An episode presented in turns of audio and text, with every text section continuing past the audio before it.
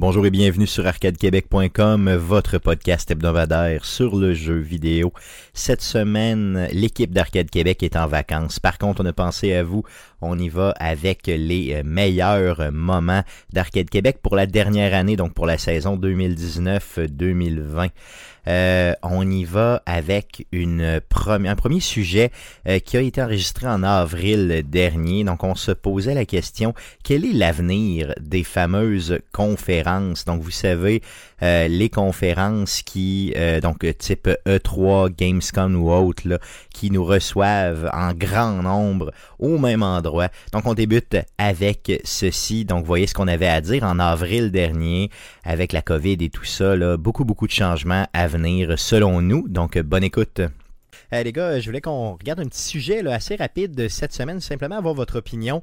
Euh, euh, la semaine passée, j'ai passé sous silence une nouvelle, justement pour le garder pour cette semaine, pour en faire un sujet. Il y a le Gamescom 2020 qui devait avoir lieu du 29, du 25 pardon, au 29 août prochain, qui a décidé, en raison de la crise actuelle, la COVID et tout ça, de euh, faire, euh, de, lâcher son édition, si vous voulez, euh, plus classique, donc en présentiel, et de tenter de faire une édition plus sur le web, donc une édition vraiment là, virtuelle de l'événement. Donc, ils ont fait cette annonce-là via Twitter et là, présentement, ils travaillent à monter un événement virtuel. suite à l'annulation, justement, des, annonces de l'annulation du E3 2020, donc la semaine passée, on a eu cette annulation-là, ben, a deux semaines. Euh, on a su aussi, bien sûr, que le, bon, le GDC qui a été annulé aussi, euh, les différents Comic-Con qui, euh, justement, bon, les dates tombent et tombent. on n'a pas de nouvelles au niveau du BlizzCon, mais ça s'en vient probablement pour une annulation. je me posais la question, est-ce que c'est présentement la fin définitive des grosses conférences. Est-ce que présentement, on, assiste réellement au décès réel de toutes ces grosses conférences-là qui regroupaient certains membres de l'industrie et qui, en bout de piste, euh, ont peut-être plus lieu d'être avec le temps? Ça peut-être pas disparaître au complet, mais ça va sûrement réduire en taille et devenir peut-être plus des genres de trucs indie. Euh, les grosses compagnies vont euh, peut-être plus justement décider de faire leur propre conférence à la Nintendo. donc, de se retirer puis juste de préparer, c'est une belle présentation lichée euh, soit format vidéo, format euh, genre pseudo-gala comme Sony nous l'avait fait. Parce que c'est quoi l'avantage de faire un événement réel dans lequel tu invites les gens? Je veux dire, tu sais, bon, premièrement. C'est de créer l'événement. Ouais, c'est ça. ben, c'est l'engouement, en fait. C'est euh, moi, j'ai en fait, pour répondre à ta première question, moi j'ai l'impression que c'est des événements qui vont se transformer avec le temps. Un peu comme Guillaume disait, ils vont changer de nature. Peut-être qu'il n'y aura plus l'accès au grand public. Euh, pour certains trucs, puis que ça va être euh, juste plus des trucs réservés à l'industrie pour l'industrie. Puis ce qui s'adresse au grand public sera sous forme d'événements virtuels, possiblement. Ça pourrait être une option. Parce que, tu sais, l'avantage d'avoir une... Euh, bon, oui, ok, c'est de créer un engouement, tu sais, d'inviter des gens, que les gens se déguisent, viennent sur place et tout ça, ça, je le comprends parfaitement. D'un autre côté, le fait d'avoir des gens sur le stage qui sont là, tu sais, vraiment sur la scène, et qui peuvent se tromper, peuvent dire des choses, euh, faire des spoilers, euh, avancer des leaks ou euh, juste avoir l'air con parce que ou être des mauvais diffuseurs. Ça fait par tu sais quand tu fais du live, ben tu vis avec les conséquences du live aussi. Donc on en a eu là, dans les dernières années des, des bourdes là, quand même assez importantes. Je me souviendrai là, justement, c'est quoi c'est au dernier BlizzCon ou le deux ans où ils ont présenté le Diablo Immortal. Yes, Diablo Immortal. Fait tuer. Et ils, se sont, premièrement, ils se sont fait huer, et deuxièmement, les gens qui étaient sur le stage ont tellement mal réagi en tant qu'animateurs, euh, ils ont commencé pratiquement à insulter, ben, pas insulter, mais ben, ils, sont, ils sont rentrés dans la culture populaire à jamais. C'est ça, en disant, qu'est-ce qu'ils ont dit exactement? Ils ont dit quelque chose comme, euh, vous avez pas de téléphone. Don't you have, uh, don't you have phones? C'est ça, exactement. Donc, euh, tu sais, bon, les gens annonçaient une version mobile de Diablo. Et euh, donc, le, public réagissant mal, les développeurs qui sont sur le stage, qui sont un peu disons, euh, pas des vendeurs, c'est vraiment des développeurs, là, ont mal réagi. Ils ont commencé à s'obstiner avec la foule en criant Ben voyons donc, vous avez pas de téléphone cellulaire, vous autres, comment voulant dire, vous n'êtes pas dans, dans mon monde que moi j'essaie de vous imposer. Vous, vous aimez pas le produit que j'essaie de vous forcer dans la gorge. Exactement, c'est tout à fait ça. Donc, euh, tu, tu peux arriver avec ce type de réaction. Là. Je comprends que c'est pas euh, monnaie courante, mais ça arrive. Tandis que quand tu te fais une petite vidéo, déjà toute prémontée d'avance, même des fois des semaines d'avance. Tu prépares tout ça d'avance, tu contrôles parfaitement ton message. Puis tu peux faire des focus group. net. Ben oui, tu peux même faire un focus group pour savoir comment les gens vont réagir à ta vidéo. Et là, tu dompes ça sur le net à une date que tout le monde attend. Tu as au même, le même type d'engouement qui se prépare, au sens où nous autres, on en parle, on va te dire, hey, cette semaine. Ben, pas nécessairement. Parce, oui, OK, pour les gros titres, les grosses compagnies, ils vont l'avoir cet engouement-là, mais des petits titres là, comme euh, No Man's Sky, s'il avait été euh, tout seul pour faire sa propre promotion, il n'y aurait pas eu l'engouement qu'il y a eu. Il n'y aurait pas non plus, il y aurait pas eu non plus le backlash qu'il y a eu avec le jeu à la sortie. mais il n'y aurait pas eu la visibilité et la portée où un jeu comme euh, ben, Rocket League n'avait pas été annoncé dans un événement comme ça, mais n'importe quel jeu un peu indépendant, mais qui commence à être gros, ça prend le pushing des grosses conférences, des grosses compagnies en arrière d'eux pour les amener où ils peuvent aller.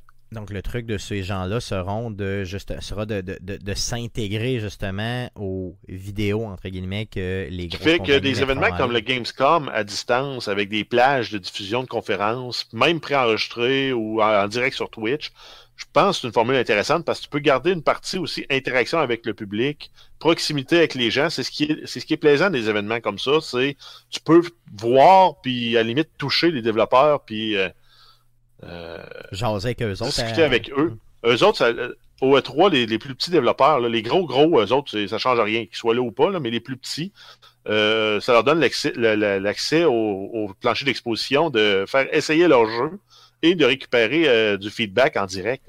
Est-ce que c'est pas un peu la même chose que d'avoir un groupe de musique? Aujourd'hui, euh, tu mettons, t'aimes euh, Radiohead, exemple, OK? Tu peux écouter à peu près toutes les tonnes de Radiohead en show sur à peu près YouTube. C'est à peu près tout ce que tu peux trouver.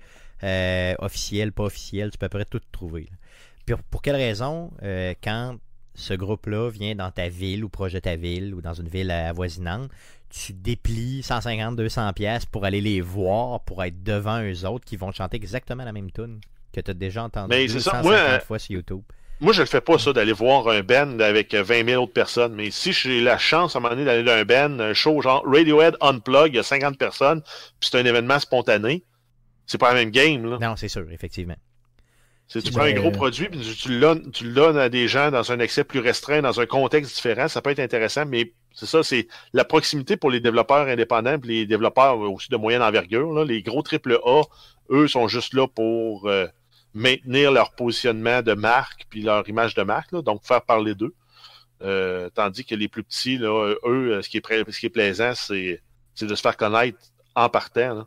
Mais, mais... Ben, c'est ce que j'allais dire, c'est dans le fond, c'est que je vois, j'en vois quasiment trois volets. Donc, tu sais, le, le, le, grand public, comme Jeff dit, c'est peut-être plus, tu sais, un, un happening, c'est de dire, tu sais, je m'en vais, ou comme, comme tu dis, tu aller voir un show de musique, tu sais, je m'en vais là-bas, me regrouper avec un paquet de gens pour aller voir ça. Mais je pense aussi, justement, aux développeurs, comme Jeff dit, un peu plus indépendants. Pour nous autres, même, avoir déjà participé en tant qu'exposant à des événements, c'est tout le PR que tu peux faire avec l'industrie qui te permet. Donc, si on oublie les spectateurs, le, le, le, PR interne que tu es capable de faire avec des compagnies, avec d'autres euh, gens de ton industrie. Puis également le niveau journalisme que souvent était invité à des à essayer des trucs privés, si on veut. Donc, euh, puis d'avoir des exclusifs ou d'avoir des trucs euh, inside, là, des insiders. Donc, c'est plus le côté un peu journalistique ou un peu PR, là, dans le fond, qui... qui... Mais de l'industrie, si on exclut juste les gens en général. Parce que déjà, de dire on fait un E3 par l'industrie pour l'industrie. Parce que les gros noms en ont pas de besoin tant que ça du E3, eux autres. Ils vont, ils vont vendre leurs jeux, ils vont les annoncer, ils, vont, ils, ont, les, ils ont les plateformes de distribution, de communication déjà. Exact. Tandis que les plus petits, eux qui veulent maintenant dire Ah, mais moi j'ai un jeu indie, je suis en version alpha, je veux le faire tester, je veux éventuellement aussi recruter un distributeur pour mon jeu.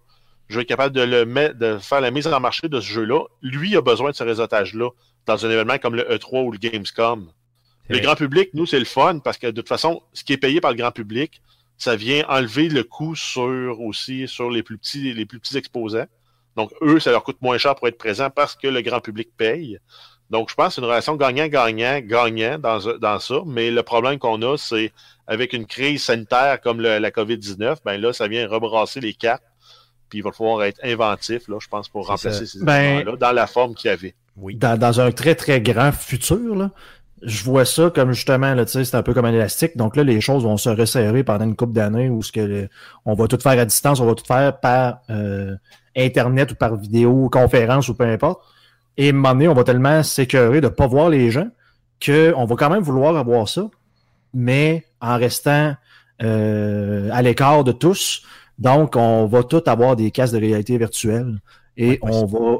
Ça va être l'introduction de, des premiers trucs. Euh, événement, euh, comment je pourrais dire, là, euh, réalité virtuelle un peu, là, avec chacun notre casque, de dire, ben là, je vais avoir un, un événement physique, mais virtuel, où ce que je vais me promener dans un faux Gamescom ou peu importe l'événement 3D, je vais pouvoir faire des high-five virtuels aux autres. ça va peut-être être, je vois ça, euh, arriver. Puis même avec des plateformes comme euh, Google Stadia puis xCloud qui s'en viennent, on va pouvoir avoir l'option de dire, parfait, euh, développeur, lui, il loue du temps de, de, serveur pour faire un showcase, puis il donne l'accès, mettons, à 20 personnes en même temps qui peuvent essayer son jeu.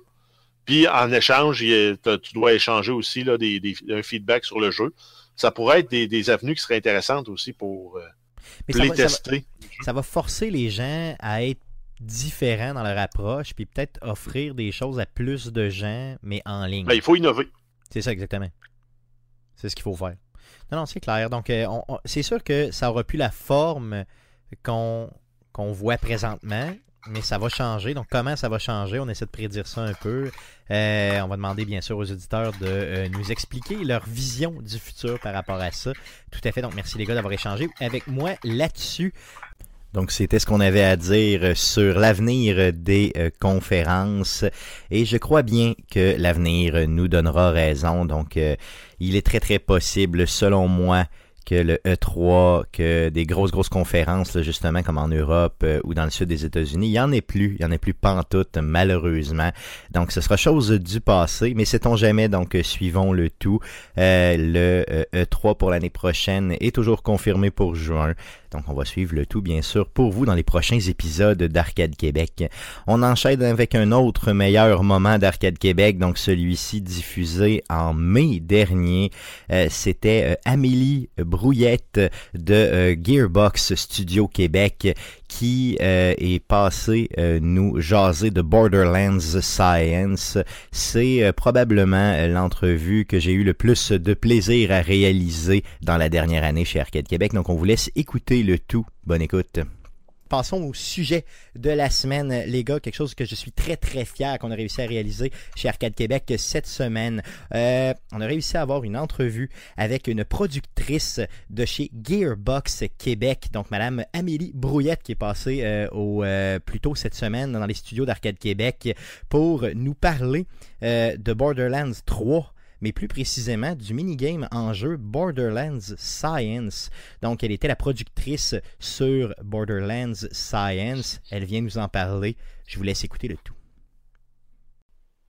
Donc, aujourd'hui, on reçoit euh, Amélie Brouillette de Gearbox Québec. Salut Amélie, ça va bien? Ben oui, toi? Yes, super, super. Et merci d'avoir accepté notre invitation chez Arcade Québec. Vraiment. Ça fait plaisir. Euh, Amélie, tu travailles. Euh, avant, avant de passer vraiment là, euh, plus au sujet, le jeu vidéo et tout ça, j'aimerais savoir un peu, que j'aimerais que les gens puissent apprendre à te connaître un petit peu. bien sûr, je viens de dire que tu travailles présentement chez Gearbox Québec, ici, donc les studios là, quand même réputés de Québec qui ont fait quand même un gros jeu vidéo dernièrement, on aura l'occasion d'en reparler, mais je veux que les gens apprennent à te connaître un peu. Est-ce que tu es... Parle-nous un peu de ton, ton, ton parcours au niveau du jeu vidéo, puis ton parcours de vie en général. Vas-y fort. Écoute, je vais te faire ce short, là, mais en fait, moi, j'ai toujours été passionnée de tout ce qui est gestion de projet, hein, parce que chez Gearbox, moi, je suis productrice, donc je gère des projets. Et euh, en fait, j'ai euh, euh, j'ai travaillé en publicité pendant un certain temps, mais j'ai vraiment capoté sur les projets. Puis là, j'entendais parler beaucoup des jeux vidéo par des amis qui étaient dans l'industrie. Puis ça a piqué mes curiosités, fait que j'ai fait le saut euh, en gestion de projet, mais les projets, c'est des jeux vidéo. C'est tellement formidable. Euh, je suis allée chez Ubisoft où j'ai été coordonnatrice de production sur Assassin's Creed Odyssey. Oh Puis après ça, euh, ouais, un beau trois ans de vie avec une super belle équipe. Après ça, ben là, Gearbox m'a offert d'être productrice associée chez eux sur Borderlands 3. Et là, j'ai pas pu dire non. C'est là qu'on m'y a, retrouvé là, dans les dernières années. Borderlands 3 qui est sorti en septembre dernier, un excellent jeu. On a eu l'occasion d'en parler beaucoup chez Arcade Québec. Euh, tu as travaillé euh, sur Borderlands, sur quoi précisément? Euh, en fait, j'ai travaillé sur le Borderlands 3, sur les différents éléments que le studio de Québec travaillait. Donc, il y avait les véhicules, il y avait différents, différents tableaux, il y avait aussi des boss, notamment Agonizer ce genre de choses-là. Euh, et, j'ai travaillé aussi sur le DLC1. Donc, euh, nous, euh, notre nom de code, c'était Dandelion. C'est Moxie's Heist. Yes. et voilà que j'ai joué, que j'ai adoré, que je recommande fortement, by the way, c'est ça. Euh, on va euh, parler de Borderlands aujourd'hui, mais plus précisément d'un add-on quand même intéressant au niveau de Borderlands qu'on a appelé, euh, que vous avez appelé, que vous avez baptisé Borderlands Science. C'est sorti en, avril dernier. Peux-tu expliquer, parce que ça peut paraître un peu, je veux dire, complexe à comprendre pour certaines personnes, peux-tu nous expliquer c'est quoi cet add-on-là au jeu Borderlands Science? Absolument. Euh, il y a différents concepts que je vais essayer d'expliquer du mieux que je peux. Arrête-moi, pose-moi des questions si jamais c'est pas clair. Euh, Borderland Science, en fait, c'est une initiative de science citoyenne, donc de la citizen science. Euh, ça fait en sorte que les gens sont appelés, les citoyens sont appelés à faire de l'analyse de données scientifiques à travers un jeu. Euh, ça, c'est un peu comme euh, le format euh, en arrière. En avant, en fait, c'est une espèce de... C'est un mini-game, donc c'est un jeu dans un jeu, un, Tetris, si on veut, mais que quand on, réussit les puzzles, en fait, on aide toute une base de données scientifiques à, à rendre ça plus ordonné, plus clair, pour que des scientifiques puissent s'en servir à l'avenir. Ce que je comprends finalement, c'est qu'il y a une partie d'information qui est recrutée par des scientifiques et que éventuellement, euh, pour faire de l'ordre là-dedans ou pour mettre un petit peu tout ça en ordre, ça prend des humains pour le faire parce que les ordinateurs sont pas capables de le faire, c'est ça? Exact. Si euh, je t'explique un peu l'information, comment elle circule, c'est que euh, on a des gens aux États-Unis avec la Microcita Initiative. On a des, euh, chercheurs super renommés qui travaillent avec ce projet-là. Eux reçoivent des échantillons de microbiote. Donc, le microbiote, c'est quoi? C'est toutes les bactéries qui vivent à l'intérieur de, de des humains. En fait, c'est 90% des cellules qu'ils nous ont dit. Là. Je suis pas scientifique, mais en tout cas, je les crois. et on en sait très peu sur ces bactéries-là. Donc, eux en train de les étudier. Donc, ils reçoivent des échantillons de ces bactéries-là. Après ça, ils vont décoder l'ADN de chacune des bactéries. Eux, ce qu'ils veulent faire, c'est une cartographie des bactéries, lesquelles se ressemblent, lesquelles sont différentes. Euh, puis après ça, ils vont essayer de chercher le pourquoi. Mais là, on est vraiment à l'analyse de les différences et les ressemblances. Une fois qu'ils reçoivent ces bactéries-là, on a toute l'ADN, donc une chaîne d'informations. On veut euh, les rassembler ensemble. Donc, comment on fait, c'est qu'on va prendre la chaîne d'informations, ils vont l'envoyer à McGill. McGill, avec cette chaîne d'information-là, va créer des casse-têtes avec le data raw, si on veut, et cette information-là va être envoyée euh, par l'entremise de MMOS, qui est une entreprise spécialisée dans ce genre de jeu-là, à Gearbox, qui va être affichée aux joueurs sous forme de puzzle. Donc, pour le joueur, on espère, en tout cas, pour l'instant, on a des bons commentaires comme quoi que c'est euh, le fun. Puis, en arrière, on a des scientifiques qui vont avoir une base de données triée euh, qui n'aurait pas pu être faite par les ordinateurs, effectivement. Je suis pas scientifique, euh, t'es pas scientifique, mais si on veut plus de détails concernant le projet, euh, comment on peut se renseigner pour aller creuser un petit peu plus? Ben, euh, tu sais, c'est possible de, de, googler en général, il y a des pages de l'information, mais si, maintenant tu veux vraiment aller scientifiquement creuser dans la patente, l'équipe de McGill avec laquelle on collabore a créé un, site web qui s'appelle DNA Puzzles avec un S .org. Euh, puis c'est directement l'équipe de recherche qui répond. Là, eux, ils ont, sont promenés sur Reddit, euh, sur plein de, plateformes sociales pour aller voir les questions les plus souvent posées, puis ils répondent. Puis même, je pense que vous pouvez les contacter directement pour avoir plus de détails. Fait eux vont être vraiment en mesure de mieux vous expliquer que moi toute la loupe là, euh, scientifique en arrière, puis que oui, ça aide vraiment la science. Puis comment? Good, super. Donc, je vais vous placer de toute façon euh, le site web dans la description du présent podcast pour que vous puissiez y accéder facilement. toi, tu as vécu le projet du début jusqu'à la fin. Je veux savoir comment, comment ça se comment une compagnie, comment des scientifiques qui sont basés partout dans le monde peuvent finir par euh, approcher un studio de Québec comme Gearbox, puis euh, comment ça se fait, là, je veux dire, la naissance d'un projet du genre? Ben, tu sais, chez Gearbox, il y a beaucoup de choses qui naissent de manière organique. C'est un peu comme les bactéries, j'imagine. Parce que euh, c'est beaucoup sur une base volontaire, c'est beaucoup par intérêt, c'est beaucoup par aptitude que nos projets sont, sont qu'on championne des parties de projet. Euh, et là, euh, ça, euh, a démarré en fait entre Attila de MMOS, qui est la, personne qui nous transmet l'information dont je parlais, qui a rencontré Randy Pitchford, notre grand patron, au GDC en 2015. Ça, ça a été la première étape. après ça, bon, on est des entreprises, on va faire des sous, on a déjà une feuille de route avec des jeux à sortir. Donc, c'est resté un peu sur la glace pendant un certain temps. Puis, mon patron, Sébastien Caisse, on a entendu parler euh, je pense qu'il a été contacté aussi par Attila et il dit ben oui, c'est sûr que nous à Québec on embarque là-dessus. Euh, puis ça, ça, a fait un moment cocasse. On a eu un meeting où euh, Sébastien essayait de convaincre Randy Pitchford de faire le projet, mais Randy avait déjà été convaincu cinq ans plus tôt. Fait que tout le monde était juste content de participer à, ce projet-là. Euh, puis pour que ça démarre, en fait, on a eu le, le, feu vert de Randy comme je disais, chez Gearbox, on a vraiment envie d'y aller avec les aptitudes et les intérêts des gens. Donc, ça a tout bonnement eu un courriel envoyé dans la production de, la part de Sébastien qui disait euh, Êtes-vous intéressé à un projet un peu particulier? Parce que c'est pas un projet qu'on voit souvent dans les grandes entreprises. Euh, c'est une, initiative de sciences citoyennes. Est-ce que ça vous intéresse? Ça va être particulier, tout ça. Euh, parfois, ça va être fait à temps perdu parce qu'on a quand même des livrables. Donc, ceux qui sont intéressés, levez la main. Là, il y a eu plusieurs personnes qui ont levé la main de différents corps de métier. Euh, on s'est tous réunis dans une salle, on a regardé qui, qui était pertinent pour le projet, parce que c'est pas tous les corps de métier qui étaient nécessaires pour faire ce projet-là, qui, qui avait le temps, une fois qu'on avait bien briefé les gens, puis la petite équipe est partie faire son chemin. Wow. Euh, justement, parlant de l'équipe, je veux savoir, euh, ça peut représenter combien de gens, puis euh, quels corps d'emploi, justement, sont impliqués dans ce type de genre de projet-là, là, qui sont, tu sais, un add-on dans un jeu, ça, ça prend des, idées, des gens un peu spéciaux, je sais pas, vas-y avec ton équipe. Ben, écoute, on parle d'environ, faut savoir que pour développer un jeu de sciences citoyennes, c'est super variable. Euh, quand, quand je fais référence à, à, d'autres studios, notamment CCP, eux, c'est une toute petite équipe.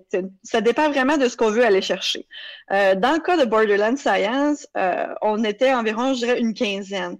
Donc, euh, tu sais, il y a des effets spéciaux dans le jeu, il y a de la musique, euh, il y a du feedback sonore, euh, il y a les skins, donc les gens de, personnages, les gens, la machine en tant que telle, il a fallu la modeler, donc des concepts artistes, des modeleurs, des programmeurs pour l'intégrer. toute l'équipe UI a été beaucoup sollicitée parce que c'est un jeu qui est en 2D.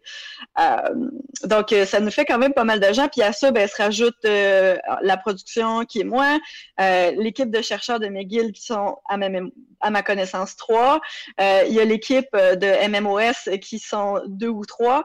Donc, c'est ces gens-là qui ont été mobilisés pour travailler sur Borderlands Science. En plus de toute la machine habituelle Gearbox, donc les gens qui vont signer les contrats, l'équipe de communication, les gens qui s'occupent de Borderlands euh, en général, donc euh, la franchise. Euh, ça fait tout un, petit bout de bien des gens de Gearbox dans le jeu. Puis, au niveau de Gearbox, veut, veut pas, c'est vraiment un, don à la société, parce qu'au sens où, je veux dire, le, le, jeu, si Borderlands, tu l'as déjà, ben, c'est un add-on qui est gratuit. Donc, euh, tu sais, il n'y avait pas, comme, tu l'as déjà dit, pas tant d'argent à faire que ça, mais ils vous ont quand même monopolisé pour le faire. Euh, peut-être un 30, 40 personnes en tout et partout, peut-être même plus, euh, de Gearbox payés par Gearbox pour le faire pendant quoi plusieurs années. Donc, c'est quand même un, gros point au niveau de Gearbox. C'est important de, le souligner. Ben, tu sais, c'est ça, là, j'ai parlé beaucoup de Gearbox, avant, mais euh, il y a toute l'université McGill, en fait, avec qui on a travaillé. Euh, donc, euh, quand on a levé la main, l'université McGill était déjà avec nous à ce moment-là, embarqué dans le projet. C'est Attila qui, lui, avait, avait vu le projet, puis s'était dit, ça va être un partenariat parfait pour Gearbox. Donc, comment on a fait, c'est qu'on a rencontré le chercheur qui est Jérôme de l'université McGill et qui est venu nous présenter, lui, sa son premier projet, en fait. Ben, en fait, pas peut-être pas son premier, mais son projet sur lequel il travaille actuellement dans les dix dernières années. C'est le projet Philo. Euh, c'est on va dire c'est un peu comme euh, le bébé de ce que nous on a produit. Donc on est parti de leur projet euh, vraiment excellent sur lequel on travaillé pendant longtemps. Ils ont ramassé beaucoup d'informations aussi avec ce jeu-là pour nous l'amener dans l'univers de Borderlands, mais aussi donner une autre twist au niveau du gameplay. OK. Et puis leur, leur, projet, je veux dire, est-ce que visuellement ça, ressemblait à ce que vous avez créé ou vous l'avez vraiment complètement là, revampé? J'imagine que vous l'avez revampé. Oui, parce qu'il fallait absolument que ça fonctionne dans l'univers de Borderlands. Mais non seulement ça, il y a toute une partie, tu sais, euh, moi je lève mon chapeau à mon collègue euh, Gabriel Richard qui a fait un gros travail de game design en arrière parce que euh, les scientifiques, eux, ils ont des prérequis scientifiques. Donc, on peut pas faire ce qu'on veut avec les données. Là. On pourrait, on pourrait corrompre la base de données, puis au final, tout ce qu'on va ramasser, ça n'aura pas de valeur. Donc, il est parti de philo, puis il a voulu rajouter des éléments de game design. Notamment, si vous allez, si vous écrivez philo sur Google et Université Je pense que vous allez pouvoir tomber dessus si vous voulez voir euh, euh, la différence. Euh, mais notamment, le puzzle est à l'horizontale. Une des idées que Gabriel a proposées, c'est que ce soit à la verticale et qu'il y ait un effet de, gravité. par la suite, bon, ben là, on a rajouté un élément de, token, donc pour rajouter des espaces entre les molécules d'ADN. Parce qu'il ce qu'il faut savoir, c'est que l'ADN qu'on reçoit on la modifie. Il y a quatre couleurs de briques et c'est ces quatre couleurs de briques-là qu'on veut aligner sur un guide. Lorsque les couleurs sont alignées sur le guide, ça donne des points. Euh, le guide, il vient d'où? Il vient d'un AI. Euh, cette intelligence artificielle-là, euh, on, la reçoit de McGill. C'est très, très pertinent. Par contre, pourquoi nous, on a besoin de l'humain à cette étape-ci, c'est qu'il n'y a pas vraiment de consensus scientifique sur quel AI utiliser. Donc, non seulement, nous, le jeu nous permet de faire de l'alignement de séquence, mais en plus, on entraîne une intelligence artificielle à reconnaître, à faire le, même pattern recognition qu'un humain pourrait faire. Donc, ça veut dire qu'on en, en entraînant cette machine-là, qui est l'intelligence artificielle, éventuellement, le jeu pourrait théoriquement devenir autonome. Exact. On le souhaite, mais tu sais, ça va prendre beaucoup, beaucoup d'informations. Donc, il faut continuer à y jouer. Beaucoup. oui, à date, ça va bien, mais on n'en a jamais trop. yes, clairement. Euh, au niveau euh, du concept, tu nous l'as expliqué un peu, tout ça. Est-ce qu'il y a eu des embûches euh, importantes, je veux dire, au niveau de la création? bon, là, je comprends que le, grand boss était déjà convaincu. là, c'est redescendu, vous êtes créé votre équipe. Est-ce qu'il y a des embûches plus particuliers que vous avez eu à vivre? Tu sais, je sais pas, des, des, des, problèmes de communication entre le monde scientifique et le monde du gaming ou des choses comme ça? Euh, ben, tu sais, je n'utiliserais peut-être pas le mot embûche, je dirais peut-être le mot défi, parce que quand on crée des, euh, des jeux, c'est des projets, des projets, c'est toujours nouveau. On sait ce qu'on veut, euh, mais on ne sait pas à quel point on va y arriver, dans quel moment, avec quel outil, quel intervenant. Fait on le définit en avançant. Euh, donc oui, il y a eu plusieurs défis, notamment euh, comme je le disais, faire un jeu, on, on, on, a des livrables, on a des jeux, les, les joueurs attendent des sorties de jeux, donc on doit travailler dessus. Citizen Science n'était pas attendu. Euh, Borderlands Science, en fait, n'était pas attendu. Donc, à ce moment-là, ben, euh, parfois, nos ressources étaient appelées à aller travailler sur un projet qui, lui, était attendu quand c'était nécessaire. Donc, le projet allait un peu sur la glace. Puis après ça, on, on rapatriait les ressources lorsque c'était possible. Donc, ça a été du in and out pendant environ deux ans là, pour, faire, euh, pour faire ce projet-là. Ça, ça en était un. Euh, sinon, euh, ben, effectivement, euh, la communauté scientifique que j'adore ne travaille pas nécessairement de la même manière que la communauté que, des développeurs de jeux. par contre, on était très chanceux. la collaboration avec Miguel a été vraiment extraordinaire. nous, on voit peut-être plus à long terme. La production d'un jeu, ça peut prendre 3, 5, 7 heures, peu importe. eux, parfois, ils ont des délais un petit peu plus courts ou sont moins pressés. Donc, en tout cas, la gestion du temps, c'est très bien passé, mais c'était c'est un ajustement entre les deux industries. Puis en plus, il faut rajouter à ça toute l'industrie de la communication, du marketing. Euh, une fois qu'on est sorti, le jeu, c'est un jeu live, euh, on rajoute des puzzles, on, prend la data euh, un peu à tous les jours. Donc, il a fallu aussi bien communiquer ce que c'est, les communiquer dans les bons channels, tout ça, envoyer la bonne information. Donc, ça a été trois équipes qui ont travaillé ensemble, qui ont des intérêts différents, mais, mais qui ont bien réussi à s'arrimer. Good. As-tu une anecdote en tête, quelque chose de vraiment drôle ou de cocasse qui est arrivé là, au niveau du développement qui euh, viendrait comme ça en tête? Euh, drôle? Non. j'ai pas d'anecdote drôle, mais j'ai quand même un, élément intéressant, je pense, unique, en tout cas, à la création de ce jeu-là. Euh, faut savoir que, euh, à ma connaissance, euh, dans l'industrie du jeu vidéo, il n'y a pas eu beaucoup d'initiatives euh, de sciences citoyennes. Euh, bon, il y en a eu, il y en a différentes, là, notamment, par exemple, vous pouvez participer à de la science citoyenne pour retracer un certain type d'oiseau ou un certain type de papillon. Vous allez aider des scientifiques dans le monde qui vont cartographier. Ça, c'est vraiment super. En lien avec les jeux vidéo, il y en a eu quelques-uns. à ma connaissance, Borderlands 3 est celui où, qui a le la plus grande quantité de joueurs impliqués à ma connaissance. Euh, et donc, nous, en fait, Attila de MMOS, qui a été le premier contact avec Randy, a été euh, un peu le développeur de l'idée avec CCP. J'imagine que tu connais le studio CCP qui a développé le jeu EVE Online. Yes.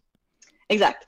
Donc, euh, lui a travaillé avec eux juste avant nous pour travailler sur deux jeux de sciences citoyennes euh, qui, qui euh, aidaient, je pense, à catégoriser des protéines sur des cellules et à euh, trouver des exoplanètes dans différents systèmes euh, Ok. dans ça me dit vraiment quelque chose. Je peux pas te les Ouais. nommer, mais ça me dit vraiment quelque chose. je, crois y avoir déjà joué, surtout celui des planètes. Là. Euh, Oui. Ouais, c'est Project Discovery en fait. Hmm. Et, euh, et donc, euh, euh, quand Tila nous a parlé de ce projet-là, euh, mon patron, qui est euh, un passionné des pays nordiques, on va se dire ça, s'est dit Ah ben tiens, pourquoi pas aller les rencontrer pour dérisquer le projet, leur demander comment ils ont fonctionné, ils ont eu combien de ressources, comment ça a été reçu par les joueurs, tout ça. Normalement, euh, dans l'industrie du jeu vidéo, il y a comme une culture du secret. Euh, on travaille sur nos projets, euh, on, on y fait attention, c'est le marketing qui s'occupe de communiquer euh, à, à l'externe, tout ça. Euh, alors que là, dans ce cas-là, on était fédérés par la science, on était un peu unis par la science, fait que c'était vraiment formidable. On a une toute petite équipe de Québec qui est partie en Islande aller rencontrer euh, les gens qui ont travaillé sur euh, Project Discovery, où on a appris énormément d'informations, où on leur a pitché, nous, euh, nos idées, où est-ce qu'on voulait aller, tout ça, ils nous ont donné du super feedback, puis on est revenu à Québec, puis on, avec ça, on a pu décoller le projet. Fait que c'est une belle anecdote. En tout cas, moi, je me sens choyée d'avoir pu travailler avec des gens comme ça. Puis on est encore en contact aujourd'hui. On s'échange de l'information sur nos données. On regarde où ça va. On espère que des, euh, des initiatives du genre vont en avoir de plus en plus dans, le jeu vidéo. Wow, ça c'est vraiment, vraiment bien. Tu faisais bien sûr partie de ce voyage-là. là. Bien sûr. Oui, ça, cool, cool, super, ça, super. Euh, je veux savoir, tu nous parles d'initiatives et tout ça. Bon, là, on a parlé de, de, de- on associe des données et tout. Quelle maladie on peut, quelle maladie ou quelle problématique on peut combattre justement en associant ces données-là puis en en connaissant plus sur ces microbiomes-là? Euh, qu'est- qu'est-ce qu'on peut faire avec ça à la finalité? Là? Je veux dire, qu'est-ce qu'on peut combattre? Ben, euh, c'est pas encore tout à fait clair. En fait, comme nous, en fait, on aide à organiser de la donnée. Euh, après ça, c'est une, c'est une base de données qui est ouverte à tous les scientifiques qui voudraient travailler dedans. Euh, parce que souvent, c'est, c'est une barrière à l'information, euh, les données qui sont mal organisées. Euh, il y a plusieurs, euh, il y a plusieurs recherches qui peuvent utiliser ça parce qu'on en sait vraiment très, très peu sur, euh, sur le microbiome. Mais on se demande, est-ce que les bactéries qui sont à l'intérieur de toi peuvent interagir avec comment tu euh, reçois une médication. Du genre, toi, tu prends des Tylenol, ça marche tout de suite, moi j'en prends, ça marche pas vraiment. Bon, est-ce que ça a le rapport avec mon microbiote? Ou euh, est-ce que euh, les bactéries que j'ai peuvent faire en sorte que j'ai une nature plus anxieuse? Ou est-ce que euh, j'ai plus tendance à l'obésité? Ou est-ce que euh, je, je, je réagirais différemment à de la chimio? C'est ce genre de questions-là sur lesquelles euh, les scientifiques vont travailler. On espère avoir des résultats là, à communiquer là, dans les prochaines années, euh, mais on est au tout début de la recherche sur le microbiote. Good, good, super. Mais c'est quand même bien, on sait pertinemment que ça sert à des vrais chercheurs pour trouver des vraies choses. Ça, c'est c'est ça qui est important finalement, là, outre euh, les goodies qu'on peut trouver en jeu. Justement, on récompense les joueurs pour y jouer à ce jeu-là euh, dans le jeu. Donc, tu nous as dit que c'est un minigame, justement. Donc, premièrement, je veux savoir où on peut le trouver. Donc, je veux jouer à Borderlands Science. J'ai déjà Borderlands 3.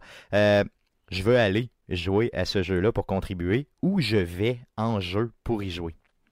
Eh bien, tu te diriges dans le hub qui est Sanctuary, dans le laboratoire de Tanis, qui est notre scientifique euh, euh, dans, le, dans le jeu. Euh, et il y a, il y a un arcade. Un, un peu à la rétro, là, rétro-futuristique. là. Il y a une borne d'arcade.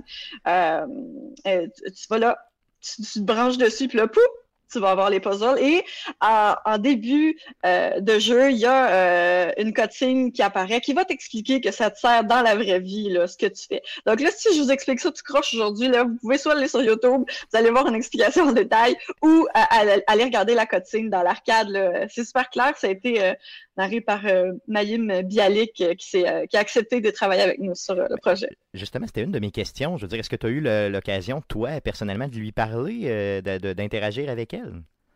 Absolument pas. Non. Euh, j'aurais pas, j'aurais adoré ça en fait, mais euh, c'est, euh, on a une équipe de gens spécialisés là, au Texas qui travaillent avec euh, avec les talents de, ce genre-là.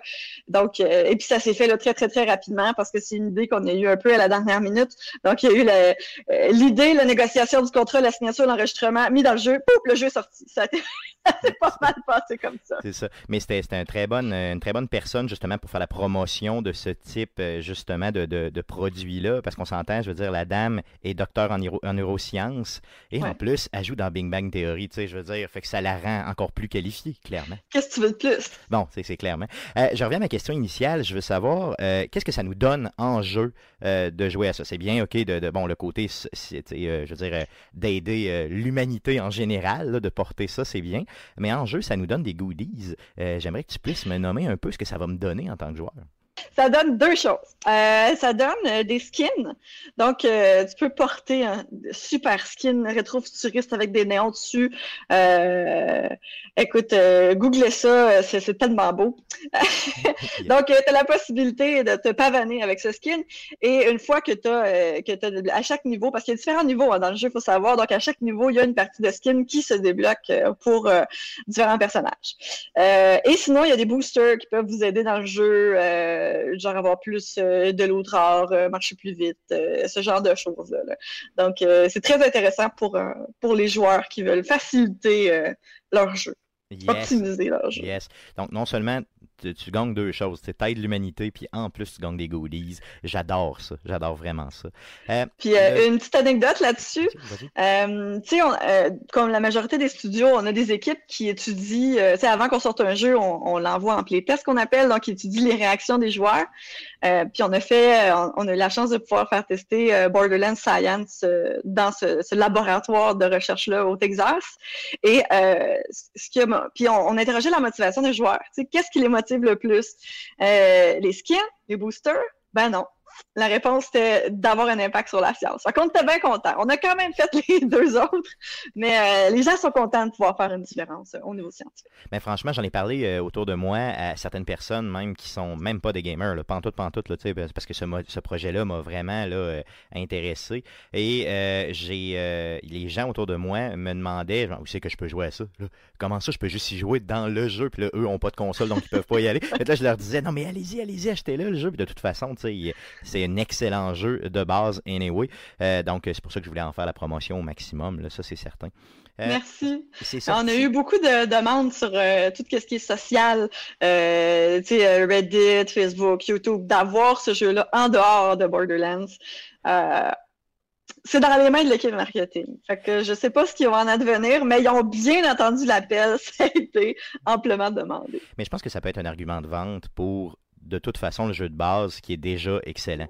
Euh, pourquoi ne pas juste aller encourager Gearbox en achetant ce jeu-là? Puis au pire, tu joueras Borderlands Science juste à ça. Au pire, c'est tout, là, c'est pas si grave. Tu fais le tutorial, tu arrives dans Sanctuary 3, puis tu joues, puis c'est tout.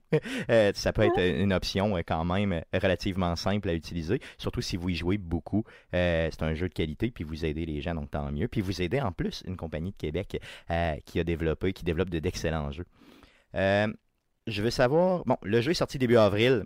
Euh, c'est ben, le add-on est sorti début avril. Euh, c'est quoi Ça a été quoi la réception? Je sais qu'elle est très positive, mais est-ce que tu as des chiffres à nous donner Parle-nous de la réception du gamer en général sur cette, euh, ce mini-game-là en jeu. Parfait. Il faut savoir que quand on a planifié le lancement du jeu, on travaille beaucoup avec le département des communications parce que on, a pas vraiment d'argent à faire avec ça, mais il faut quand même bien le communiquer sur les bons canaux.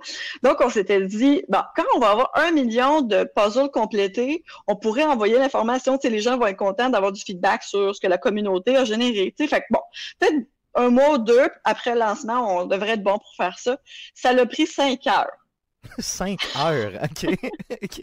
5 heures pour avoir un million de puzzles. Aïe, aïe. Il faut savoir qu'avec le jeu initial dont je parlais, euh, Philo, euh, ça a pris, euh, avoir un million, ça a pris 10 ans. Euh, donc, on a, une, on a une base de fans extraordinaire qui a joué le jeu, qui continue de jouer le jeu et qui a sauvé beaucoup, beaucoup, beaucoup de temps des chercheurs. Donc, si vous avez joué à Borderlands Science, là, merci. Tu dis 10 ans, puis 5 heures pour le vrai.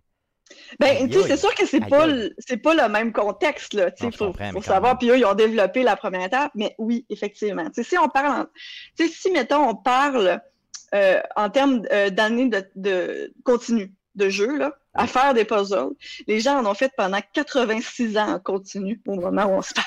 On met bout à bout là, le gaming de tous les joueurs. Là. 24 heures sur 24, c'est 86 années. Tu sais, 86 ans, là, recherche. c'est une belle vie, là. t'as une belle run quand, t'as- quand tu t'es rendu à 86 là, dans C'est beaucoup. dans- Ouais, Ouais, c'est c'est beaucoup de puzzles. là. Et ça Euh, continue. Absolument. En moyenne, on a 1,2 million de puzzles par jour qui rentrent. On a euh, 700 000 joueurs la dernière fois que j'ai regardé euh, qui avaient joué à Borderlands Science. Donc, on est vraiment content de la réception du jeu. Donc, ça prouve aussi que Gearbox est en santé et que les jeux que vous faites sont joués par des gens. Non, mais c'est vrai. Je veux dire- vous le saviez déjà, mais là, ça le prouve encore plus, euh, euh, considérant la qualité de la franchise aussi de Borderlands, qui, qui est une franchise que moi, j'ai, j'en, démarre pas, j'y joue euh, continuellement.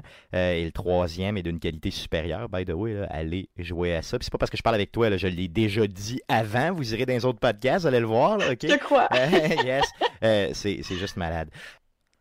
Amélie, merci beaucoup d'être passée chez Arcade Québec. On apprécie énormément. Euh, on va continuer à suivre Borderlands Science. Et puis, euh, si tu veux, euh, sur une base régulière, m'envoyer des stats. Je pourrais en parler au show. Écoute, euh, nous, on a des gates là, où on va donner de l'information. Fait que la prochaine fois qu'on a de l'information officielle, ça me fera plaisir de te la transmettre. Merci beaucoup. C'est la première fois chez Arcade Québec, mais j'espère que c'est pas la dernière. Si tu as d'autres projets, t'hésites surtout pas, OK? Qui sait? Yes. Merci encore, OK? Bye, merci à vous. Donc, c'était l'entrevue avec Madame Amélie Brouillette des studios de Gearbox ici à Québec. Borderlands Science, honnêtement, si vous n'avez pas essayé ça, si vous n'avez pas essayé non plus Borderlands 3, ce sont d'excellents jeux. Et en plus, euh, comme vous l'avez compris avec Borderlands Science, on, a, on aide l'avancement de la science tout en restant assis chez nous. C'est tout à fait merveilleux. On enchaîne avec un autre meilleur moment euh, d'Arcade Québec pour la saison 2019-2020. On y va avec euh, une entrevue réalisée avec Monsieur Éric Lajoie, animateur de, l'émission pardon Les Geeks contre-attaque, qui est un gros, gros tripeux de la série The Elder Scroll. Euh, il a joué à Skyrim en malade mental, quelque chose comme plusieurs milliers d'heures. Euh, et il vient nous parler de euh, sa vision de ce que, ce que devrait être le prochain jeu de la série The Elder Scroll. Il s'agit d'un extrait d'un podcast enregistré en mai dernier, donc bonne écoute. Passons euh, au sujet de la semaine. Éric Lajoie, avait quelque chose qui, pour nous autres qui concerne un petit peu la série Ouais, de Elder ouais. Scroll. Ouais, parlant de vieux décrépites qui jouent à Skyrim. Donc. ok. Euh, C'est méchant pour la madame, mais toi, c'est correct. non, non, non, non, non. Et là, c'est fais attention, fais attention, ok? Je, je- je tiens à dire deux choses. Fais attention. Oui. Première chose, j'ai acheté Skyrim sur à peu près toutes les consoles possibles. Donc, Mhm. Xbox, PlayStation, euh, on parle de euh, Switch. Je l'ai sur Switch aussi. Oui. Euh, Guillaume a dû jouer euh, combien d'heures, Guillaume, à peu près à, à Skyrim? Écoute, au total, euh, au-dessus de 1000 heures, j'ai l'impression. Ouais, moi, Avec tous les modes, là, quand tu penses là-dedans.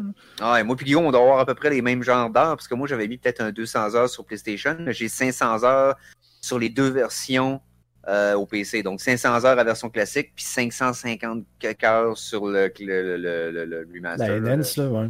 Yes. Donc, euh, c'était juste un, un genre de, de, de- Mettons, fais attention à ce que tu vas dire, mais vas-y Oui. fort. Ok, bon, j'explique pourquoi. C'est que en naviguant sur Steam, en allant chercher euh, Hollow Knight il y a quelques semaines, euh, quand j'ai regardé mes statistiques sur euh, Skyrim, j'ai j'ai comme.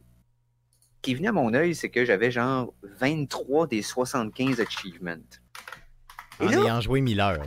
ouais, parce que faut savoir que quand tu installes des mods, ça désactive les achievements.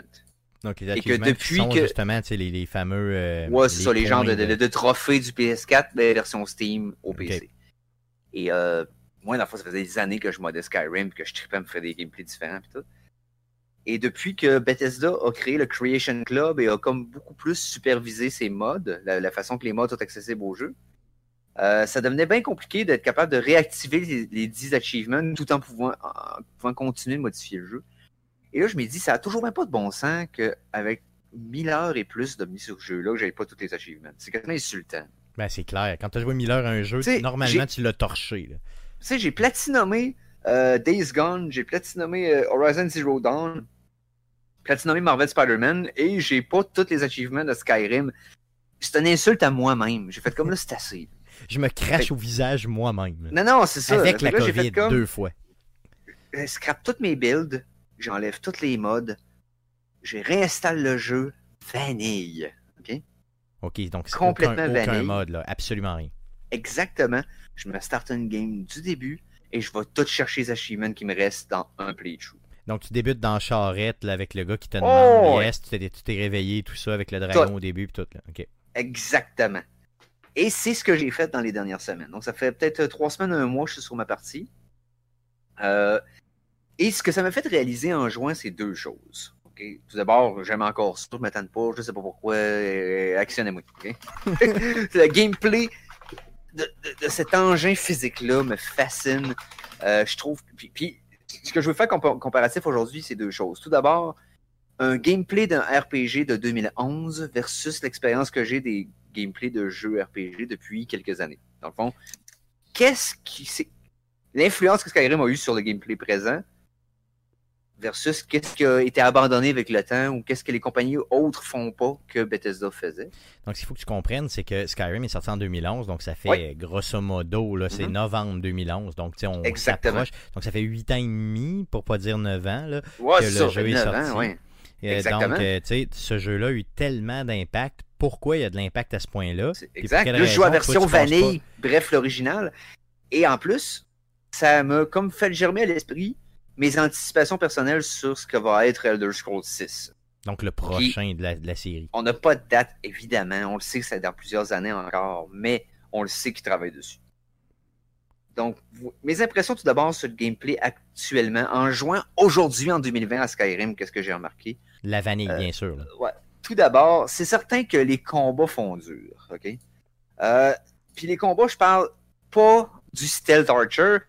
Le stealth archer feel encore awesome tellement que t'as de la misère à l'éviter tellement c'est le fun, OK? Ben, c'est que Ça, tout le monde, ça c'est un meme sur Internet. À tout le monde euh, Oh oui. qui joue à Skyrim finit éventuellement à jouer un Ah, archer et à tirer du monde de loin en se cachant dans les buissons. C'est Ah tout oui. le temps ça. là. Tu peux être en bobette puis tu réussis le jeu puis il n'y a pas de problème. La physique du tir à l'arc est tellement le fun, est tellement intuitive, feel naturelle et satisfaisante. Une autre chose qui distingue Skyrim comme RPG pour ce qui est euh, des combats, oui, ok, la mécanique quand tu te déplaces, le strafing, quand tu cours de côté, tout ça, je comprends que c'est pas terrible, mais les kill cams sont tellement... C'est cathartique quand le, bon angle de caméra, quand tu fais le kill puis t'as les bons perks pour que les têtes revolent ou que le gars fasse 4, 4, 4, 4 mètres dans les airs quand tu l'as slashé. Il y a quelque chose de foncièrement satisfaisant à cette mécanique-là, des kill cams. Tout à fait. Ensuite, euh, euh, dans la mécanique, oui, c'est ça, je parlais de- de- du tir à l'arc, tout ça, des kill cams. Euh, mais bon, c'est ça, le- les déplacements puis les combats, c'est tel que tel. Graphiquement, il fait la job sans être moderne euh, tant soit peu. C'est sûr que sur quand il était sorti sur le coup, il était révolutionnaire. Il fait longtemps qu'il a été dépassé depuis, mais il fait encore la job. Mais quand tu dis Je veux- dépassé depuis, là, tu parles, mettons, il a fini à peu près, mettons, à être. Mettons qu'on le met dans le temps, là, tu sais, il sort en Oui. 2011, il est beau. Ok, Oui. c'est beau. Mais s'il sortait, Oui. mettons, en 2014, est-ce qu'il serait encore beau ou c'est plus, mettons, 2018? 2014, il était encore. En fait, Skyrim était très actuel encore en 2014. Lui, il a eu une run de joueurs actifs. Tu sais, puis quand, qui- qui- que ça runnait sur Internet pendant très longtemps. Il est encore joué beaucoup aujourd'hui. Mais je te dirais que les 3-4 premières années, Skyrim était très le fort top, dans les là, c'était le gaming. top, là. ça. Donc on peut Je dire pense qu'il a été déclassé par. Ça a été 2015. estompé à la sortie de 2015 à la sortie de GTA V. Ouais, ok, ouais, c'est vrai. Ben, c'est, Je pense que 13, ça- C'était 2013, euh, GTA 2013, GTA V. Ok, Oui. bon, ben, je pense que je pense que les deux se sont comme sais, ça a fait un crossover entre les deux, dans le fond. Ouais, tout. Skyrim a commencé à dropper, GTA a monté. Et euh, c'est devenu ça, peut-être, le jeu le plus parlé et le plus joué. Mais GTA, oublie pas qu'il y a eu un. T'as eu un boom en par- en partant. T'as eu un an mort de GTA 5 jusqu'à ce qu'il sorte le online. C'est vrai, Quand le online a sorti, c'est là qu'il est devenu ces chiffres monstres. c'est vrai. Mais c'est. Le- le- les chiffres initiaux de GTA 5 étaient bons, mais une fois que le monde a fait le single player, ils ont un peu abandonné de côté. Mais quand le online est sorti, c'était C'était de la fucking bombe. monstrueux. Là. Yes. Mais bon, on, on revient à Skyrim. Euh, en jouant, ce que j'apprécie encore du gameplay de ce RPG-là par rapport au RPG récent, l'engin physique qui gère les objets autour de toi. Eh, J'allais dire ça, moi. C'est, il n'y a pas un seul jeu. Bethesda est les seuls qui, dans leur jeu, fait en sorte que tu as l'impression d'être un vrai monde. Tu arrives quelque part, tu fais attention pour accrocher les objets pour qu'ils tombent à terre, tu peux les mettre ailleurs, les déplacer, les placer. Ça feel comme si c'était dans un vrai environnement, même s'il y a des limites. C'est de loin celui qui te donne l'impression d'avoir le plus de liberté. Puis à chaque fois que je joue dans un jeu moderne, tu sais, j'ai joué à Witcher 3 il y a quelques années, j'ai joué à. euh, quel jeu j'ai joué récemment? En tout cas, ça, ça m'échappe, j'y repenserai, je le trouverai. là. Mais quand tu arrives dans une maison où qu'il y a un point qui brille, c'est la seule chose que tu peux interagir, et quand tu interagis avec, ça fait juste ouvrir un menu qui te dit que tu as trouvé quelque chose dans le tas, mais il n'y a rien qui bouge. Tu as l'impression d'être à l'intérieur d'un paquet de tapisseries 3D. T'as pas l'impression d'être un vrai monde. Alors que dans Skyrim, étant donné qu'il n'y a rien qui est un obstacle à ton mouvement, tu peux grimper n'importe quelle montagne de l'angle aussi farfelu possible. Il n'y a pas de Ça mur invisible qui te bloque. C'est ça, exactement. Euh, et les objets sont tous là pour vrai. Euh, Ben, c'est un vrai open world, là, tu sais. exact. Lui, il file comme un open world. Il n'y a pas beaucoup de jeux qui ont réussi à, à, à- passer proche de ça encore. Mais tu parlais de la physique, là, tu sais. Moi, Ouais. pour moi, il y a encore rien de plus satisfaisant que de prendre un pot puis de le mettre sur la tête de quelqu'un pour voler son. C'est ça. Et tout ce que tu découvres avec l'engin physique, même après 9 ans de gameplay, tu peux trouver encore des petits twists le fun, des choses à faire que tu pensais pas qui se pouvaient dans le jeu. Parce que l'engin physique a donné beaucoup plus de potentiel que ses développeurs avaient prévu au départ. Et c'est pour ça que, par rapport à- au prochain, je sais qu'il y a beaucoup de critiques envers l'engin graphique de, Sky- de Skyrim par rapport aux performances. Mais de Bethesda en général. De Bethesda en général, exactement. C'est des critiques euh, non fondées en partie, là, tant qu'à. Ben, ceux qui sont pas, mettons, des gamers de Bethesda puis qui ont joué comme. qui ont, ada- qui, qui ont incorporé les jeux de Bethesda à leur gameplay habituel, eux autres trouvent que ça fait pas. ça fait ça fait pas le poids par rapport aux jeux modernes. Je comprends leur point, mais je suis pas d'accord parce que dans un RPG, c'est que je veux avoir de l'immersion, c'est l'engin que je veux. Et je veux qu'il conserve le plus possible ça, avec toutes ses failles et avec toutes ses qualités. Parce que je me sens presque aussi à l'aise dans ce monde-là virtuellement que je peux me sentir dans la vraie vie à, tel point que je suis acclimaté à cet engin-là. Et euh, c'est pour ça aussi que c'était facile pour moi de switcher à Fallout 4. Puis euh, Fallout 3, tous les Fallout, tous ces engins-là me fascinent. À quel point je me sens naturel dedans. Donc, je veux savoir qu'est-ce qui, te. Mettons, à part ça, qu'est-ce qui Oui. fait que dans l'avenir, Oui. euh, dans le prochain Elder Scrolls, Oui. là, je comprends, imagine, là, là, on a des, des consoles 100 fois plus puissantes, même 1000 fois plus puissantes qu'à l'époque. On va Mhm. avoir des ordinateurs de la mort. Mhm. Qu'est-ce que tu veux voir dans ton nouveau Elder Scrolls 6 Ok, de un. Une des choses que j'apprécie Skyrim, c'est la quantité de styles de gameplay que tu peux faire avec le jeu. C'est sûr que faire un mage, exemple, ça vient mal balancer vers la fin, puis au minute que tu pognes le level 60, tes spells font plus assez de dégâts, puis ça vale la peine. Je comprends tout ça, mais reste que tu peux quand même te faire un build de mage, puis faire la, la, la- la quest principale. Tu peux faire un build de conjuration, c'est que tu fais juste caler du monde pour se battre à ta place, puis tu toucheras pas à personne de ta vie. Euh, tu peux faire des runs pacifistes, des runs que tu tues tout le monde. Tu as tellement de possibilités de gameplay. Et une chose qui avait rajouté avec un des DLC, euh, encore 100% en voulant faire tous les achievements, là, je suis en train de tout faire les DLC comme je les ai jamais explorés avant. Ils sont vraiment solides. Là. Dragonborn et euh, Dawnguard, là, le nombre de façons de faire les quests, puis le texte, puis le, le nombre de personnages. Mais il y a de la qu'il job, il y a de la là-dedans job là-dedans. là. il y a de l'ouvrage. Mais c'est Mm. moi, celui qui me fascine le plus et qui me fait revenir tout le temps, c'est Hardfire. C'est celui qui permet- permettait de construire une maison, de décider quel genre de pièce qu'elle avoir dans la maison pour la builder selon ton gameplay. Puis moi, à chaque fois que je me fais un build de Skyrim pour le nombre euh, euh, exagéré que j'ai fait, j'adapte toujours le logis de mon personnage par rapport au gameplay de mon personnage. Si je décide qu'il est tout seul, je vais essayer de tuer un sorcier random perdu dans une plaine pour aller comme ramasser sa maison puis décider que c'est ma maison. Sinon, je décide de venir teindre la ville pour acheter une maison puis devenir euh, devenir un membre actif de la communauté de solitude ou de Whiterun ou peu importe, ou je décide de me bâtir une maison custom exprès pour mon personnage. Si c'est un sorcier, genre mes towers d'alchimie puis de, puis de, euh, de, de- de- de- d'enchantement exprès pour lui, avec mon balcon que je vais placer mes affaires, ou sinon je vais faire mon chasseur qui ramasse des trophées de toutes les bébites qui tuent. Parce que je tout ça, ramasse c'est des pots à possible de faire. Tout ça, c'est Oui. possible. Hmm. Mon build présent, c'est un cook. Fait que toute la bouffe que je trouve, je la garde. OK? Peu importe mon encombrement. Puis je ramène ça, puis là, j'ai une, j'ai une grosse kitchen dans ma maison que j'ai tout splitté ma bouffe, puis je me fais de la bouffe avec. Puis je la vends. OK? Malade. Puis j'ai Tu enchanté en carry weight un saut de cook. Pour quand je fais de la bouffe, je peux avoir plus que mon équipement nécessaire pour être capable de tout faire mes combinaisons de bouffe. Tu sais, c'est le genre d'affaires que tu te dis, mais comment ça, qu'on mis ça comme option? Parce que c'est là.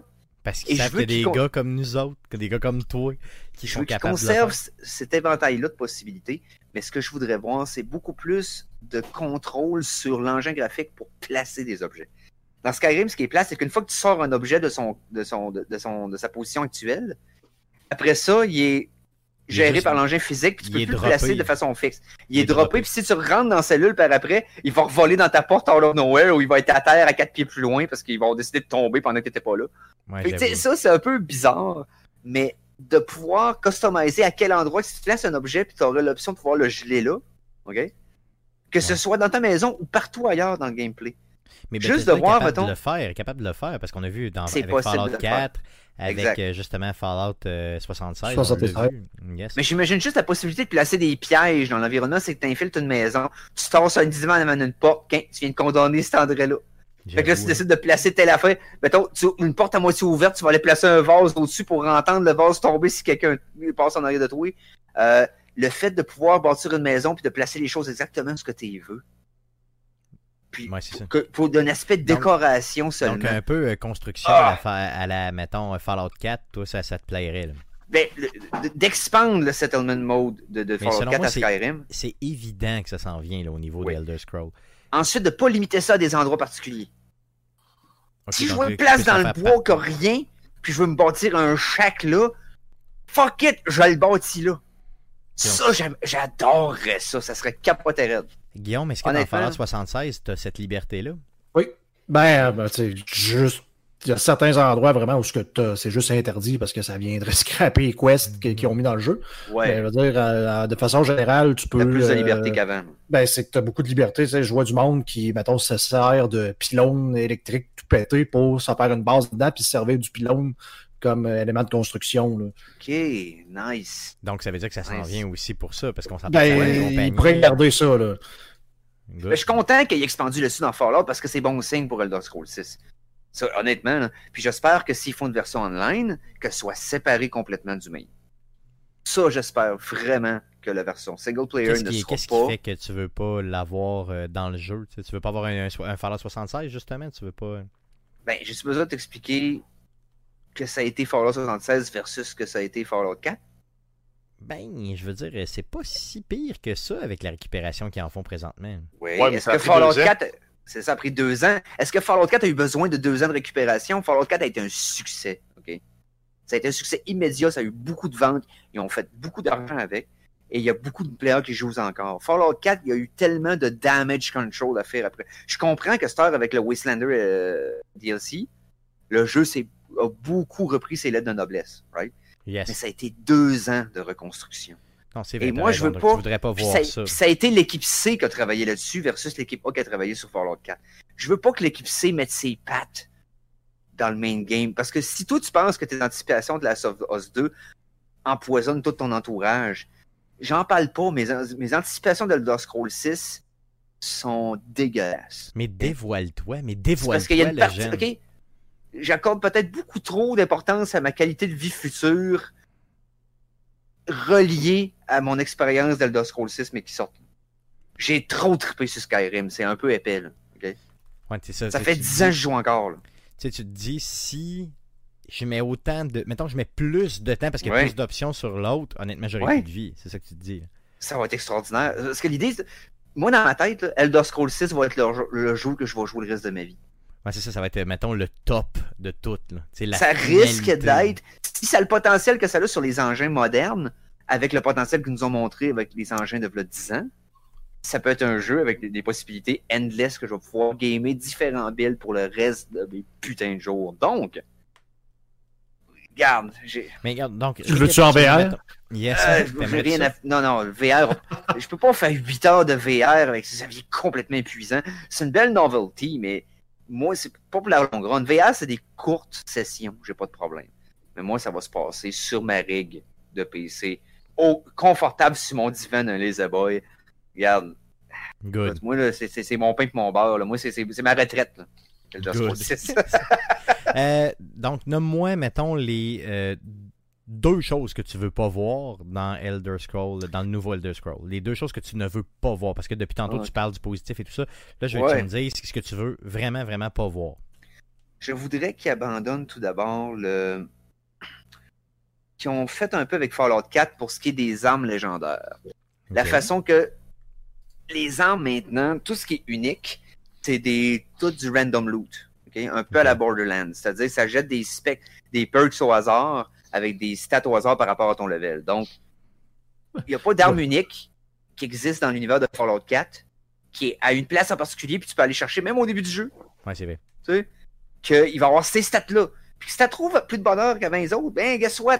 Tu as une arme plus forte euh, avant tout le monde, puis Puis assumer qu'on peut venir un god dans le jeu, puis te laisser être puissant au lieu de faire à la Assassin's Creed Odyssey, puis te limiter.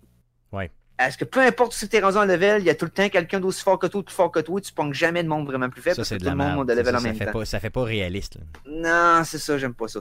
Donc ça, j'espère qu'ils vont comme remettre cette partie-là qu'il y avait des, des armes et des lieux uniques qui sont accessibles dès le départ si tu sais où les trouver. Ça, j'aimerais qu'ils reviennent à ça parce que j'avais pas trop trippé là-dessus. Et l'autre chose, qui abandonne l'idée du euh, voiced protagonist. Ah oui, t'aimes pas ça? Moi, j'adore ça. Je trouve que ça fait que- immersif. Ben, ok, je t'explique. C'est que de un, ça, ça, ça, ça fait en sorte que tous les éléments de gameplay pour le writing est dépendant du fait que ça te prend un voice actor pour un nombre d'heures innombrables d'enregistrement. Ouais, c'est vrai que ça limite beaucoup. Qui, ok. Ça limite le nombre de réponses possibles à une conversation. Ça limite les writers à la façon qu'ils vont être capables de, de le faire. Parce que tu regardes New Vegas, pourquoi que l'histoire est beaucoup plus étendue? C'est que tu le silent protagoniste, il pouvait y aller complètement en wild avec les réponses que tu donnais. Puis euh, chaque DLC pouvait faire en sorte qu'il pouvait comme plus de temps sur le voice acting des NPC que sur Ouais, ton main c'est ce qui donnait de la profondeur à l'histoire et non seulement Puis euh, la, la roue de- d'attitude sur ta réponse à la Mass Effect, euh, je préfère y aller quatre affaires complètement différentes qui vont peut-être plus s'adapter à, à ton gameplay personnel ou un peu comme dans le temps de Fallout 3 et Fallout New Vegas, au, à tes stats à toi. Dans le fond, à ton build de special, exemple dans Fallout, dans les premiers Fallout 1, 2 ainsi que les, premiers qu'il y a eu avant Fallout 4, tu avais beaucoup de textes qui étaient basés sur des skill checks. Donc, si tu étais fort en intelligence ou faible en charisme, ça affectait les répliques que tu allais donner. Puis des fois, c'était super drôle la façon que ça l'affectait. Ben, En ce qu'ils ont, ce qu'ils ont fait avec Fallout 76, là, vous l'avez peut-être Ah pas vu passer, mais ils ont ramené ça, ces genres de, de check-là sur ton spécial, dans le fond. je Ah, me ok. souviens d'un- d'un- d'une place qui m'a. Tu sais, ça, ça, ça peut faire rire, là, parce que tu arrives à, à une place, là, puis là, la, la personne dit Hey, c'est quoi le mot de passe? Là, c'est marqué genre lock 14, genre, euh, c'est-tu ça? Là, c'est comme, comment ça, tu sais ça, ben, tu l'as, tu sais, comment ça, tu sais, mais c'est parce Euh. que tu as une chance exceptionnelle, tu sais. C'est le fun. Ben, c'est ça, ramener ça plus. Parce que moi, le- le- la roue à la Mass Effect, je comprends que c'était ça qui était à la mode, puis que Mass Effect avait eu un gros impact sur le gaming des RPG. Mais ça, c'est quelque chose de Fallout que j'abandonnerais, surtout pour les Elder Scrolls. Honnêtement, Elder Scrolls, j'aimais ça. Et peut-être quelque chose qui pourrait abandonner, parce que. de- ben, abandonner. Peut-être tweaker. C'est que dans les Elder Scrolls versus les Fallout, Fallout, tu montes tes skills euh, en, en gagnant des niveaux, puis tu improves tes skills par rapport aux attributs, tout ça. Skyrim fonctionne complètement différent, les Elder Scrolls. C'est que c'est plus que tu fais quelque chose souvent, plus qu'il monte. Ouais, c'est vrai. À cause de ça, ça t'oblige à cheeser certaines, certaines des, euh, des attributs qui te donnent pas d'opportunité assez souvent pour le monter vite, puis tu veux être capable d'atteindre un certain style de gameplay. Fait que t'es obligé de cheeser ça, grinder tel skill pendant, tu sais, Super longtemps. 4 heures juste pour être capable d'atteindre tel perk. C'est comme Tu sautes dans le coin, tu sautes dans le coin, tu sautes dans le coin inutilement, juste pour. Euh, exemple, exemple. Ou t'es genre juste, on va faire un spell de heal, puis un spell de fire à quelqu'un d'un coin, va le guérir, puis le blesser, puis le guérir, puis le blesser, pour, pour, sans arrêt, monter mon. Tu sais, ça, c'est comme. Peut-être pas par la répétition. Oui, tu peux récompenser par la répétition, mais trouver des façons alternatives aussi d'improver tes skills, ce serait peut-être pas bête. Parce que dans un style de gameplay moderne, d'avoir. Touchez pas au grinding de Moses de- d'habitude, de, de, de, de- de mécanique de gameplay dérivée des MMORPG que je veux rien savoir d'un Ouais, c'est single trop répétitif. Puis, Le dans Moses juste de grinding. du temps, là, c'est ça. Exact. Vous n'avez Yes. pas besoin dans un jeu de rôle où ce que tu peux faire multitude de classes différentes de, de gonfler artificiellement les heures de gameplay par du, répéti- du grinding répétitif inutile. C'est inutile. yes.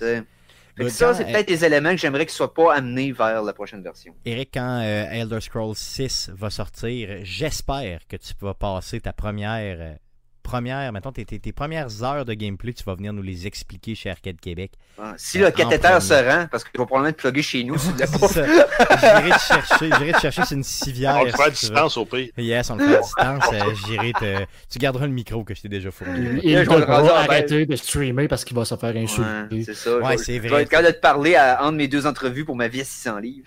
Yes, ça, se peut aussi. yes. Euh, merci Eric euh, pour euh, cette, euh, ces, ces anticipations concernant le Ouais, prochain. et puis mes impressions sur un gameplay moderne versus un gameplay de 10 ans qui. euh, Ouais, qui, qui a bien vieilli. Still good, quand même still bien good. vieilli. Quand- Yes, encore, good. encore. Yes. Mais je suis complètement biaisé. là. Mes opinions Skyrim valent les tiennes sur Last of Us, donc euh, faites-en ce que vous en voulez. Ils sont A1, clairement. Elles sont A1. Et, et ça, on s'entend, le jeu, là, là, je- juste une, une- une dernière parenthèse, c'est Mhm. la version vanille. Une fois qu'on se met les pattes dans le Oh les my modes, god. là, euh, on est Oh reparti pour. Euh, tu peux com- complètement changer l'expérience du jeu. Donc, Ben euh, oui, ça, je t'en parlais, Stéphane, de pouvoir geler un objet sur place, tu peux avec les modes. Ben, moi, je Tu peux pensais comme pas. choses, tu peux créer une Je maison exactement. Tu peux Je ne pensais pas qu'il y avait autant de possibilités avec les modes de Skyrim. Quand je les avais vus avec euh, Guillaume chez lui, là, je capotais. C'était tout à fait débile. C'était même plus le même jeu. là. et ça, faut que ça reste. Il faut que ça reste, bien sûr. faut que ça reste. Ah oui, qui continue de, de, de, de, de, de, de travailler de pair avec le- la, communauté des communauté. modeurs, parce que ça, c'est ce que Bethesda a de Edge sur toutes les autres compagnies. C'est leur fanbase. Ah, écoute, ils, ils ont. Depuis le départ, ils ont embrassé les modes. C'est sûr qu'ils ont essayé de faire des trucs un peu douteux là-dessus, mais euh, avec les modes payants puis tout, mais reste que, regarde, ça a été solide pareil là-dessus. Puis je veux qu'ils continuent dans cette veine-là. Good, super. Donc, assez parlé de Skyrim et de la série Elder Scroll. Euh, on aura probablement euh, un nouveau Elder Scroll d'annoncer d'ici les 10, 8, 5 prochaines Un années. bout. Sait-on Ouais, jamais. je sais, ça Donc, fait, euh, ouais, ça mais fait ça déjà une on n'est pas sur le bord de si ont ça pas arrive, ça va arriver sur Starfield. Là. Mais si ça arrive, ça va arriver après la sortie de la PlayStation 4 et euh, PlayStation 5 Cinq. et Xbox Series X parce qu'ils vont vouloir le rééditer. Ouais. Ouais, ça, va c'est arriver avec. Bethesda, probablement que pour la PS5, le jeu de cette génération de consoles-là va être Starfield. Puis ils vont probablement mettre tous leurs œufs dans ce panier-là. là. Je sais pas, fera pas de honnêtement. Je sais pas, honnêtement. Parce que Elder Scroll, tu, l'annonces puis tu viens de péter à la bagarre. de la Ils sont baraque, trop là. petits. Ils sont trop petits. Ah, c'est trop petit. C'est un petit développeur, y a rien là. Merci beaucoup à Monsieur Éric Lajoie d'être passé chez Arcade Québec encore une fois. Euh, on voit que c'est vraiment un passionné de jeux et principalement là, de la série euh, Elder Scroll. Donc ça met fin à l'émission de cette semaine. Revenez-nous la semaine prochaine, le 1er septembre pour un podcast plus classique d'Arcade Québec. Donc, le 1er septembre, on va enregistrer le podcast numéro 258 avec vous. N'hésitez pas à nous suivre sur nos différents réseaux sociaux et revenez-nous la semaine prochaine. Merci d'être parmi nous semaine après semaine. On apprécie énormément. À la semaine prochaine. Salut.